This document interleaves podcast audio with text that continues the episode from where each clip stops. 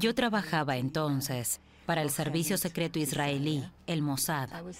Mi unidad se llamaba Cesárea. Estaba soltera cuando me reclutaron. Residía en Nueva York. Gozaba de una buena educación y vivía al día. Cuando estalló la guerra de los seis días, decidí apoyar a Israel.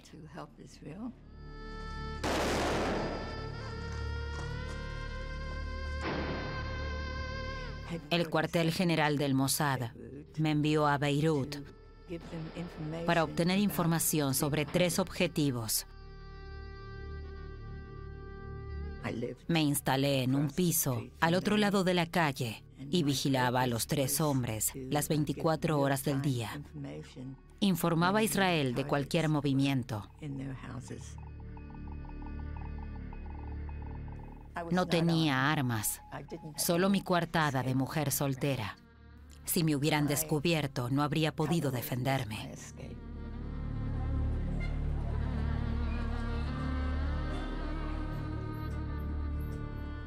Era una tarde preciosa cuando llegó la llamada. Me fui a mi apartamento, me senté en la ventana y esperé. Pensé en lo que dirían mis padres si supieran lo que estaba haciendo.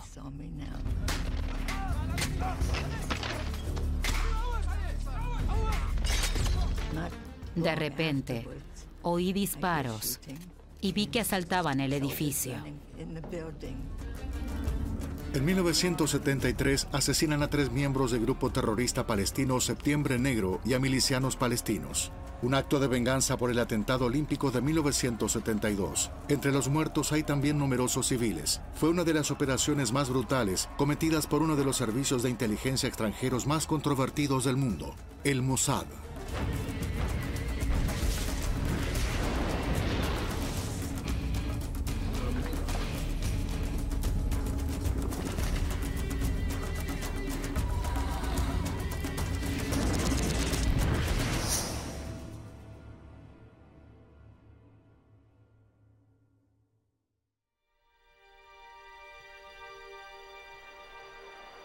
Los Juegos Olímpicos de 1972 en Múnich, una competición de espíritu fraterno y cosmopolita.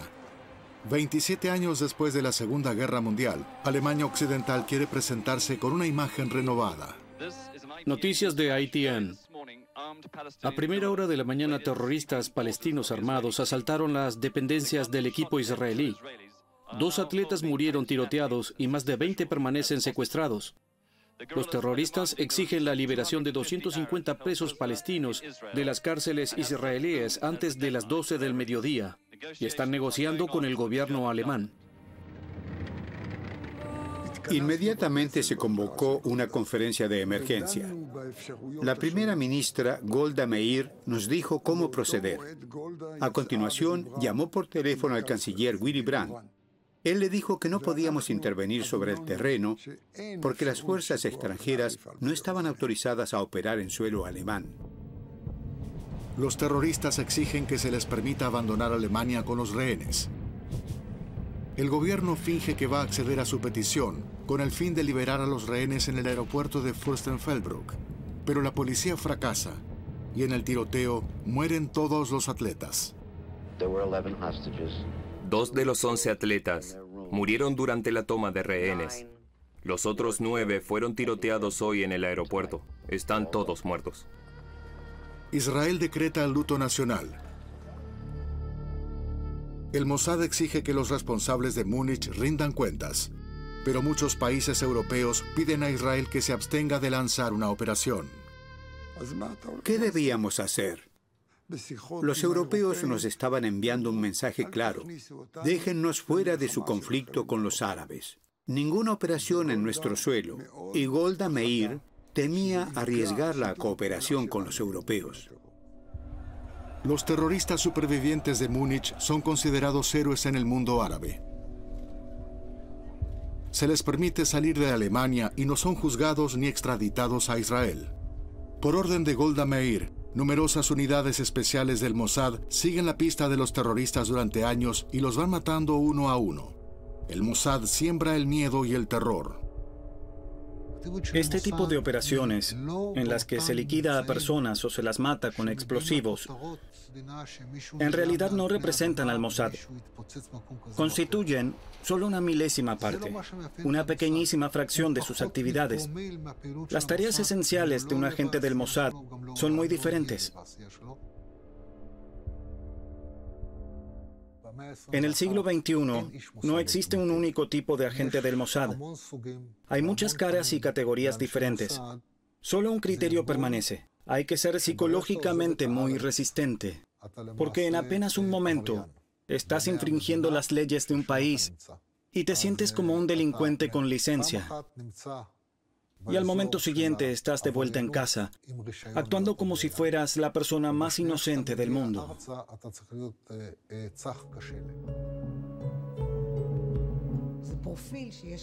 Un aspirante puede tener la nariz larga o corta, los ojos azules o marrones, al final, la apariencia no importa. Pero una cosa es cierta. Hay que tener el don de planificar las cosas meticulosamente y también de improvisar con facilidad. Hay que ser disciplinado a la hora de recibir órdenes y al mismo tiempo poder ejecutar las operaciones de forma independiente. Como miembro del Mossad vas desarmado, sin pistola ni Kalashnikov. A menudo te metes en situaciones extremadamente complicadas de las que solo puedes salir con la ayuda del lenguaje corporal y una sonrisa.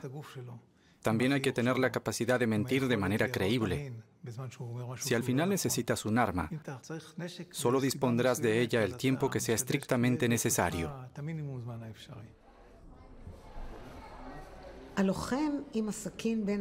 Para mí no son temibles luchadores de la jungla ni panteras, sino más bien elefantes lentos y cautelosos. Pueden ser tercos y seguros de sí mismos, pero jamás agresivos.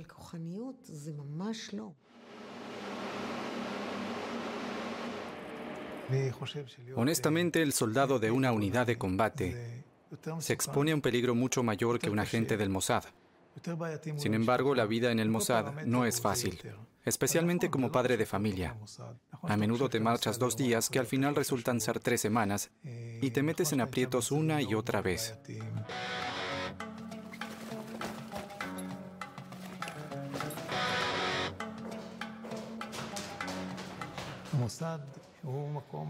En el Mossad te envían por todo el mundo para operaciones en las que tienes que utilizar diferentes métodos que deben tener éxito el 99,9% de las ocasiones. Es todo un reto. También la doble vida.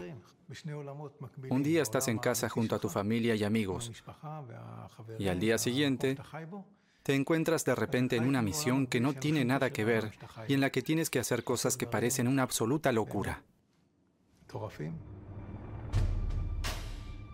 Una de las primeras operaciones del Mossad fue el secuestro de uno de los arquitectos de la llamada solución final de la cuestión judía en Europa, Adolf Eichmann. Eichmann, responsable de la deportación de cientos de miles de judíos a los campos de exterminio alemanes, pudo ocultarse bajo un nombre falso en Buenos Aires después de la guerra. Gracias a pistas de Argentina y Alemania, como la del entonces fiscal general alemán Fritz Bauer, el Mossad pudo capturar a Eichmann en mayo de 1960. Cuando volvía a casa del trabajo, agentes del Mossad tendieron una emboscada a Eichmann en plena calle, lo secuestraron y se lo llevaron a Israel. Desde el principio sabíamos que sería una operación de gran trascendencia histórica. Cuando redujimos a Eichmann, inmediatamente palpé su cabeza. Sabía que tenía dos cicatrices. Tras descubrirlas, estreché dos veces la mano de mi compañero y le susurré, lo tenemos.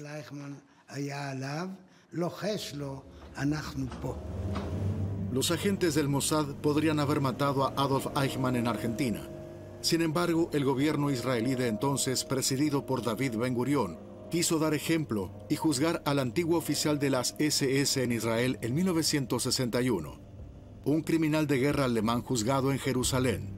todo un acontecimiento mundial. El jefe del Mossad, Isaac Harel, estaba detrás de la planificación del secuestro de Eichmann. El primer ministro David Ben Gurion lo tenía en gran estima. Sin duda, la operación Eichmann fue el punto culminante de su carrera. Con el secuestro de Eichmann, el Mossad no solo sienta las bases del mito que rodea al servicio secreto desde entonces, además deja claro al mundo que el holocausto no quedará impune. Durante el juicio en Jerusalén, el jefe del Mossad se sienta entre el público. Años más tarde, la familia de Harel, a la derecha de la imagen, se entera de que fue el autor intelectual del secuestro. Actuar bajo estricto secreto, sin declaraciones ni apariciones públicas, fue la regla de oro del Mossad durante décadas. Israel, rodeado de vecinos árabes hostiles al joven Estado, no quiere depender únicamente de la protección de Estados Unidos. En 1960, David Ben Gurion ordena la construcción de una fábrica para producir plutonio apto para armas, con vistas a la fabricación de una bomba atómica. Estados Unidos teme la desestabilización de la región y advierte a Israel de que se abstenga de sus planes. El jefe del Mossad, Harel, también rechazó el proyecto nuclear de la planta de Dimona. Temía que los estadounidenses se enteraran y que las relaciones entre ambos países se vieran perjudicadas. Ben Gurion retiró a Harel como encargado del programa nuclear y finalmente lo destituyó tras nuevas diferencias. Estados Unidos se entera de la destitución de Harel y se inquieta. Cuando Shimon Pérez visita la Casa Blanca como viceministro de Defensa, debe responder algunas preguntas incómodas. Cuando entré en el despacho del presidente Kennedy, estaba sentado en su mecedora. Era la primera vez que lo veía de cerca. Inmediatamente me preguntó, ¿por qué destituyó a su jefe del Mossad? Entonces le hablé del enfrentamiento con Harel y me preguntó a bocajarro, ¿está fabricando Israel armas nucleares? Le respondí que Israel no sería el primero ni el último país de Oriente Próximo en fabricar armas nucleares. Una respuesta que me acarrió fuertes críticas al volver a casa. Semanas después, mi frase se había convertido en la postura oficial de Israel sobre la cuestión. En la década de 1970, el Mossad continuó ampliando su red. Durante el reinado del Shah Reza Pahlavi, los servicios secretos iraníes mantienen una relación especialmente buena con Israel. Resulta inconcebible desde la perspectiva actual pero Israel gozaba de una excelente reputación en el Irán del Shah Reza Pahlavi. Los israelíes podían circular libremente y sin obstáculos por el país. Todos los taxistas sabían dónde estaba la embajada israelí. Las celebraciones por el Día de la Independencia de Israel eran inolvidables, grandiosas. Lo celebrábamos junto a la élite iraní en el jardín de la embajada, rodeados de flores y dátiles. Pero las buenas relaciones terminan abruptamente cuando el clérigo musulmán y líder supremo Ayatollah Khomeini derroca al Shah desde el exilio y regresa a Irán en 1979. Anteriormente, el Shah había pedido al Mossad que asesinara a Khomeini. Sin éxito, el Shah tiene que huir y muere años después en Egipto. Las misiones en los países árabes suelen ser delicadas y plantean grandes retos a los agentes del Mossad. Trabajar en países árabes era muy difícil, sobre todo a la hora de contratar a agentes locales. Una y otra vez te asaltaban las dudas. Una y otra vez tenías que preguntarte si la persona que trabajaba para ti estaba realmente de nuestro lado. ¿Nos denunciaría? ¿Podría acaso la gente que está sentada en el café ser su gente? Uno nunca estaba seguro. El Mossad cuenta con la colaboración de inmigrantes judíos de países árabes que han emigrado a Israel desde los años 50, como Itzik Barzilai, cuya familia procede de Irak. Conoce el idioma, las costumbres y tradiciones y no tiene que fingir. En la década de 1960 fue enviado a Irak. Su misión, reunir información sobre el MiG-21, un avión de combate soviético también empleado por países árabes. El contacto con el piloto de combate iraquí Manir Redfa resulta clave. Redfa tenía muchas razones para desertar.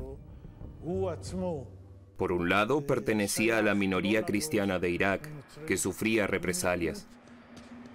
Y por otro, le habían ordenado que luchara contra la minoría kurda del país, también perseguida. Algo que le resultaba imposible hacer sin cargo de conciencia. No solo Israel, también Estados Unidos desea saber más sobre ese avión soviético tan innovador y potente para su época. En verano de 1966, el Mossad planea la Operación Diamante. Maner Redfa escapa a los radares y llega hasta Israel durante un vuelo de entrenamiento. Por primera vez, un MiG-21 cae en manos de un ejército occidental. Fue una primicia.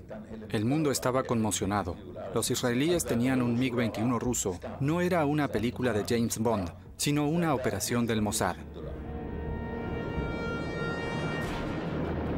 La misión también beneficia a Israel en la bautizada como Guerra de los Seis Días. Solo en Egipto, un ataque sorpresa de la aviación israelí destruye más de 385 aviones de origen soviético.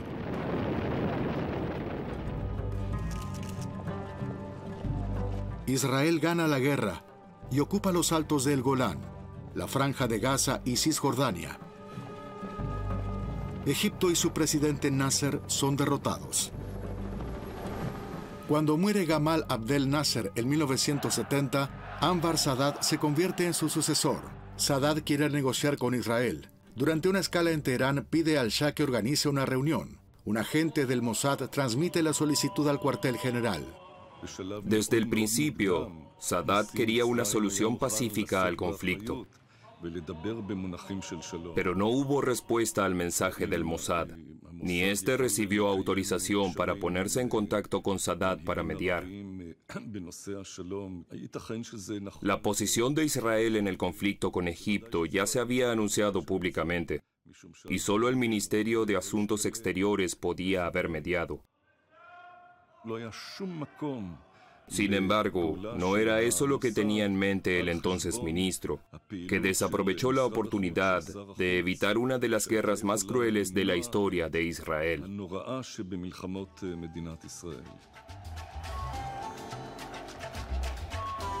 Tras el fracaso de su iniciativa de paz en 1971, Sadat comienza a planear una guerra contra Israel. desea restablecer el honor del ejército egipcio, recuperar los territorios ocupados y el canal de Suez, bloqueado desde la Guerra de los Seis Días. El Mossad se entera de sus planes gracias a un hombre, Ashraf Marwan. El yerno del predecesor de Sadat, Abdel Nasser, y confidente íntimo del presidente, coopera con los israelíes.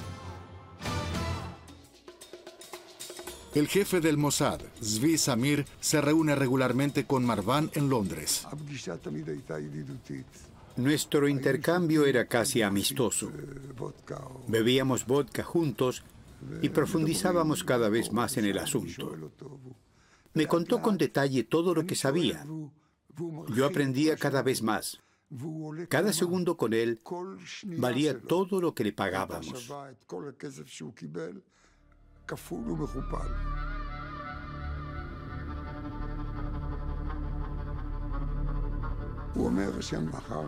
De repente, Marván me contó que Egipto iba a declarar la guerra a Israel el 6 de octubre de 1973. Sadat, sin embargo, estaba dispuesto a mantener la paz si Israel daba lo que él consideraba un paso revolucionario. Marván no supo decirme a qué se refería Sadat con un paso revolucionario. Así que para mí, en aquel momento, solo había una cosa segura. Egipto iba a declarar la guerra, precisamente en Yom Kippur, el día sagrado para los judíos. Tuve que tomar una decisión rápida. ¿Deben cerrar las sinagogas en Yom Kippur solo por la advertencia, aún por confirmar, de un traidor a sueldo? ¿Es suficiente como para movilizar al ejército y a los reservistas? Marwan ya había anunciado anteriormente dos ataques y nunca había ocurrido nada. Esta vez las dudas de Zvi Samir tienen dramáticas consecuencias. Cuando estalla la guerra, los israelíes solo disponen de 14 horas para movilizarse. Tal como había filtrado Marwan, más de 240 aviones egipcios sobrevuelan el canal de Suez. 2.000 cañones abren fuego contra posiciones israelíes en el Sinaí. Y en el norte de Israel, 700 tanques avanzan sobre los altos del Golán. Israel sufre grandes pérdidas. 7.500 soldados resultan heridos y 300 son hechos prisioneros. Otros 2.600 mueren. Israel solo logra hacer retroceder a las tropas egipcias con gran esfuerzo. El ejército israelí está desmoralizado. Zvi Samir es objeto de duras críticas. Mi hermano murió en la guerra de Yom Kippur. Sabiendo que esta podría haberse evitado si el jefe del Mossad hubiera seguido las pistas de Ashraf Marwan, la pena se convierte en ira. Además se dice que Svi Samir transmitió la información de forma chapucera, desde una cabina telefónica y con una conexión pésima, por lo que al principio el cuartel general de Israel no pudo descifrarla correctamente. Como si un jefe del Mossad no tuviera otras opciones. Israel no es un país tercermundista. El Mossad simplemente ignoró la información Estoy convencido de que la muerte de mi hermano en esta guerra podría haberse evitado. En 1982, el ejército israelí invade el Líbano. Mediante la ofensiva militar, el primer ministro israelí, Menachem Begin, busca expulsar a la OLP del país. Durante años, el Movimiento de Liberación Palestino había lanzado cohetes contra Israel desde la frontera libanesa, el ministro de Defensa Ariel Sharon, en su día un célebre general, hace de la operación una prioridad absoluta. El aire de montaña aquí es una maravilla. Estamos a bastante altura. Tras ser expulsada de Jordania en 1970, la OLP traslada su sede al Líbano. Con su plan para destruir las estructuras de la Organización para la Liberación Palestina, Israel interviene en la ya existente guerra civil libanesa y contribuye en gran medida a su escalada. El Mossad había desaconsejado intervenir en el país. Vinimos al Líbano para destruir las organizaciones terroristas, organizaciones que llevan años atacando nuestro país y asesinando a nuestros ciudadanos desde aquí. Además del ejército israelí y la OLP, militares sirios y milicias cristianas libanesas participan en los combates. Aunque el ejército israelí no entra en Beirut, la capital libanesa queda sitiada. A pesar de los intensos bombardeos en el centro de la ciudad, la OLP no está dispuesta a retirarse. Estamos aquí y aquí nos quedaremos. Nuestros combatientes por la libertad, ya han dado una importante lección al enemigo y habrá otras.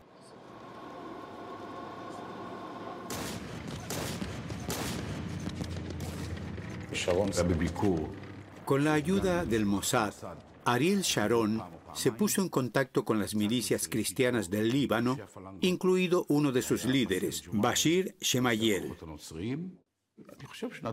Sharon y el Mossad le convencieron de que juntos podían alcanzar con el Líbano un acuerdo de paz igual al que se había hecho con Egipto.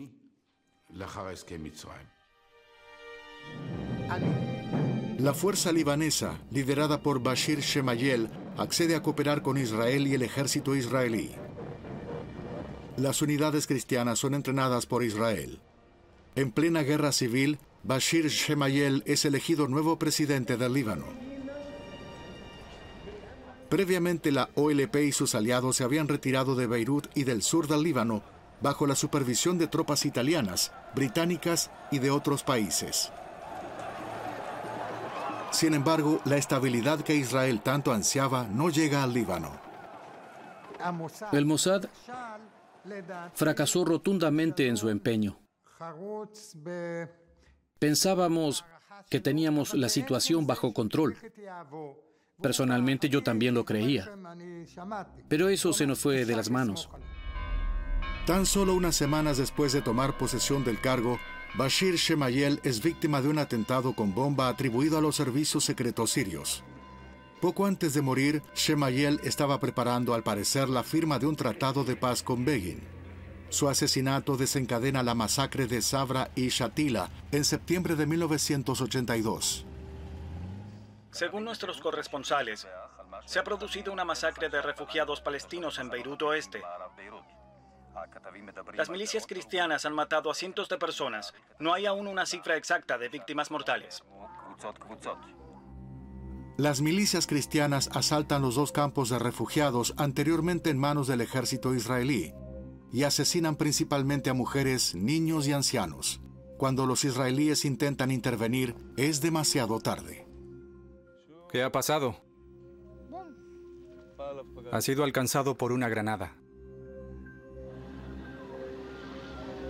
Las tropas israelíes se retiran del oeste de Beirut. Mientras el mundo se queda perplejo ante el asesinato de cientos de refugiados, surgen las dudas en torno al papel que desempeñó el ejército israelí en la masacre. Las milicias cristianas insisten en querer encontrar a los responsables del asesinato de Bashir Shemayel en los campos. Supuestamente el ministro de Defensa, Ariel Sharon, estaba de acuerdo con el plan. Ante la Comisión de Investigación israelí, se atribuye a Sharon parte de la responsabilidad política en la masacre. No se le acusa de premeditación, pero la indignación se apodera de la opinión pública israelí. La cooperación con las milicias cristianas fue organizada por el Mossad y supervisada por la oficina del Mossad en Beirut. Sin embargo, ante la subcomisión de investigación, el papel de los servicios secretos no solo se minimizó, sino que prácticamente carecía de total importancia. Al mismo tiempo, se responsabilizó a otros de la toma de decisiones. Ariel Sharon dimite como ministro de Defensa. Menachem Begin como primer ministro. El Mossad no fue juzgado. 15 años después del acuerdo de paz con Egipto, el primer ministro Isaac Rabin y el ministro de Asuntos Exteriores Shimon Pérez viajan a Jordania en 1994. Volvamos a Jordania. Por razones de secretismo, el rey Hussein organizó la reunión en casa de su hermano Hassan. Allí el primer ministro Rabin y el rey Hussein debían trabajar en el tratado de paz entre Israel y Jordania. El entonces jefe del Mossad, Efraim Halevi, fue clave para que la reunión pudiera celebrarse. A lo largo de los años, Efraim Halevi logra establecer una relación de confianza con la familia real jordana y con el propio rey. La larga relación de Efraim Halevi con el rey de Jordania influyó mucho en las negociaciones. La relación personal que mantenían y su confianza mutua se contagió a todos los presentes y a la situación en general. Reinaba la sensación de hacer algo importante juntos, de comer juntos, de reír juntos. ¿Acaso no resulta un síntoma inequívoco de lo que podría denominarse paz? El primer encuentro entre Isaac Rabin y el rey Hussein ese día se caracteriza por una gran calidez. Esa misma noche, ambos quieren sentarse juntos para tomar decisiones fundamentales. En una larga mesa se colocaron mapas y fotografías aéreas. Tanto el rey Hussein como el primer ministro Rabin eran capaces de leer e interpretar mapas e imágenes. Durante horas discutieron juntos en una habitación. En cuanto el rey Hussein planteaba un problema, Rabin le respondía con una propuesta de solución y viceversa. En el acto las propuestas fueron aceptadas o rechazadas. Y a primera hora de la tarde todo el mundo tenía claro que teníamos un tratado de paz. Permítanme concluir con las siguientes palabras. Shalom, salam, paz. Como suele ocurrir, este tipo de éxitos dependen de las personas, no de las instituciones. No obstante, el Mossad insiste en aferrarse a su imagen de actor decisivo para la consolidación de la paz. Por supuesto, estamos convencidos de que estamos contribuyendo en gran medida a la estabilidad en la región y en el mundo, aunque otros no lo crean. Estamos convencidos de que luchamos contra el terrorismo en el mundo. Nos consideramos un baluarte contra la amenaza nuclear, química y biológica. Nadie quiere guerras y la única forma de evitarlas es librar guerras secretas. Por ello, nuestras actividades clandestinas irán ganando cada vez más peso.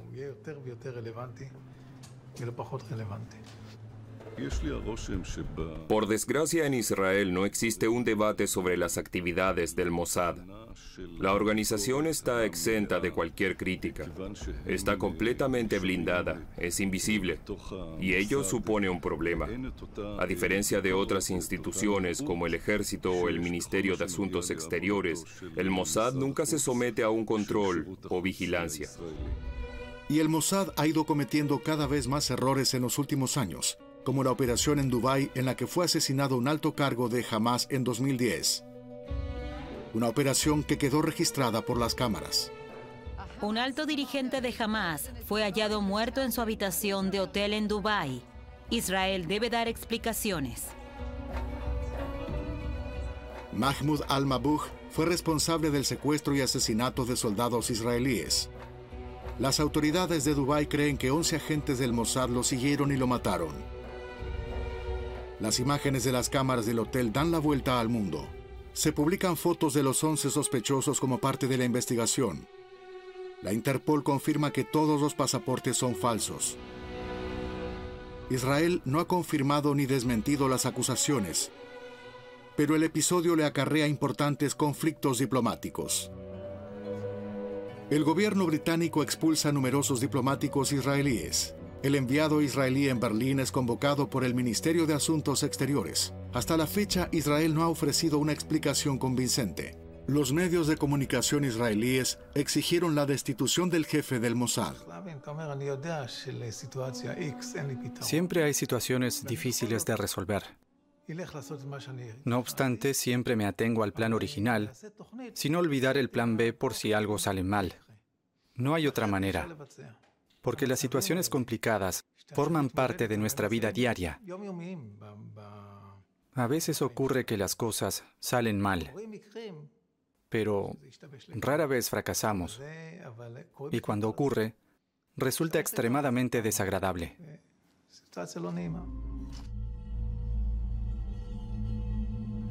El Mossad lleva años activo en las redes sociales. Busca presentarse de forma positiva parecer atractivo y seguir el ritmo de la digitalización. Además de ser capaz de actuar en tiempos de ciberataques, Meir Dagan, jefe del Mossad entre 2002 y 2011, fue un activo defensor de este moderno enfoque. Uno de los mayores logros de Meir Dagan fue equipar al Mossad con las últimas tecnologías y prepararlo para la guerra cibernética. Es decir, sumergir al Mossad en el nuevo mundo digital. Hoy en día, el Mossad también es líder en este campo. En 2006, un funcionario del gobierno sirio se registra en un hotel de Londres. No sabe que lo siguen agentes del Mossad. Entran a escondidas en su habitación y roban fotos y documentos de su ordenador portátil. Estos prueban que Siria está trabajando en su propio programa nuclear. El Mossad avisa a la CIA. La inteligencia estadounidense tiene dudas. Cree que destruir las instalaciones nucleares sirias desencadenaría un gran conflicto en Oriente Próximo. Sin embargo, Meir Dagan opina que pueden eliminarse sin grandes tensiones diplomáticas. Se le considera una persona con nervios de acero. Durante su mandato se organizó un atentado contra el jefe militar de Hezbollah y se lanzó un ataque aéreo en Sudán. Pero como jefe del Mossad solo puede hacer recomendaciones. Corresponde a los políticos decidir. La opción de no atacar seguía sobre la mesa. El entonces primer ministro Ehud Olmert y yo nos reunimos con el jefe del Mossad, Dagan, y sopesamos de nuevo todas las alternativas. Luego hablamos con el ministro de Defensa, Ehud Barak. Por unanimidad acordamos atacar. Nunca olvidaré la tensión. Esperamos nerviosos a que el piloto regresara sano y salvo a Israel y a que no surgiera ningún conflicto importante en Oriente Próximo, que no se produjera una escalada. La operación Huerto se lleva a cabo sin incidentes. No hay reacciones en la región. Sin embargo, el jefe del Mossad, Dagan, empieza a reconsiderar tales acciones. No cabe duda de que Israel, con ayuda del Mossad, ha garantizado la seguridad del país durante las últimas décadas. Han sido tácticamente brillantes, pero no desde el punto de vista estratégico. En mi opinión, el Mossad debería cambiar el rumbo en el futuro. Debería mantenerse al margen de las cuestiones tácticas y centrarse en una estrategia a largo plazo con el fin de modificar estructuralmente la situación en Oriente Próximo junto con los responsables políticos y hacer así de Israel un país más seguro de cara al futuro. En opinión del actual gobierno israelí, la mayor amenaza para la seguridad del país en estos momentos procede de Irán. Mi mensaje a los líderes de Irán es el siguiente. Su plan para destruir Israel fracasará. Israel hará todo lo posible para proteger al país y a sus ciudadanos. Cuando Netanyahu plantea lanzar un ataque militar contra Irán en 2011, el jefe del Mossad, Dagan, se opone. Al contrario que otras veces, Dagan considera que destruir las instalaciones nucleares iraníes sería un grave error. He servido a este país toda mi vida y creo que tengo derecho a expresar abiertamente mi opinión.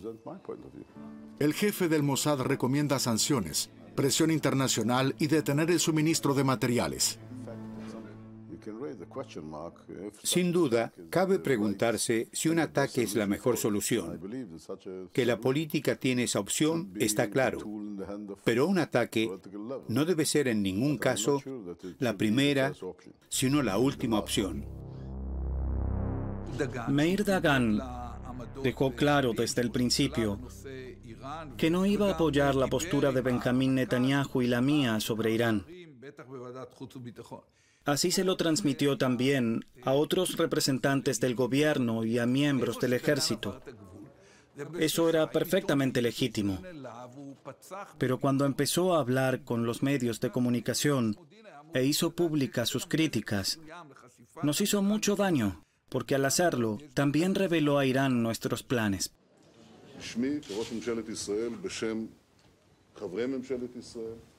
En nombre del gobierno israelí y del pueblo israelí, me gustaría darle las gracias por su gran servicio. Meir, le deseo lo mejor y muchas gracias.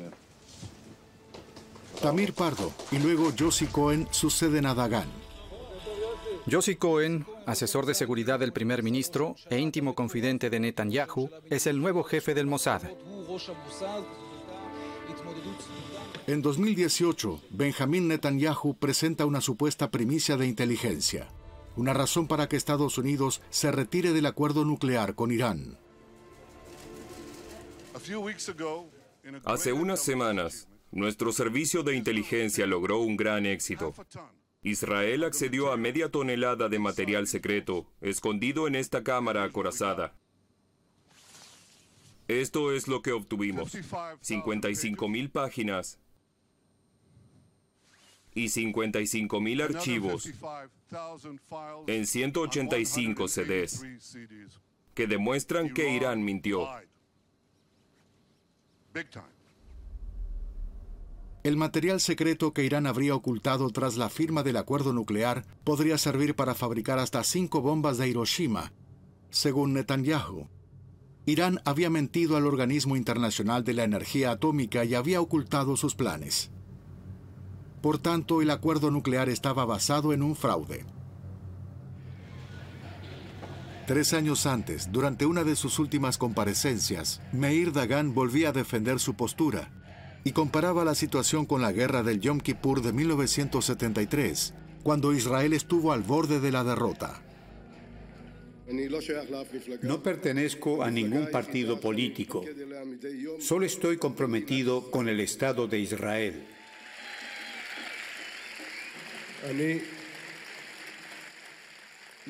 Soy veterano de la guerra del Yom Kippur. En aquel momento tenía miedo del enemigo, pero ahora ya no. Ahora tengo miedo de nuestros líderes, porque no tienen ni visión ni rumbo. ¿Cómo es posible que el que fuera el país más poderoso de Oriente Próximo sea incapaz de actuar estratégicamente para mejorar nuestra situación. ¿A dónde nos lleva usted, primer ministro? Poco antes de morir en 2016, Dagan acusa de falta de rumbo a Netanyahu, que un antiguo jefe del Mossad criticase públicamente las acciones políticas del gobierno era algo sin precedentes. Dagan no es el único que critica, porque aunque el Mossad es cada vez más influyente, la batuta sigue en manos de una sola persona, el primer ministro. Faltan contrapesos y controles. Hasta ahora los miembros de la Knesset no han sido capaces de ponerse de acuerdo para cambiar las cosas. Belicista o pacificador, en el pasado el Mossad ha sido ambas cosas. En 2021, David Barnea asume como nuevo director del Servicio de Inteligencia. Durante su mandato, el conflicto con Irán sigue siendo el centro de atención, y así el Mossad sigue siendo lo que siempre ha sido, temido, poderoso y sobre todo, controvertido.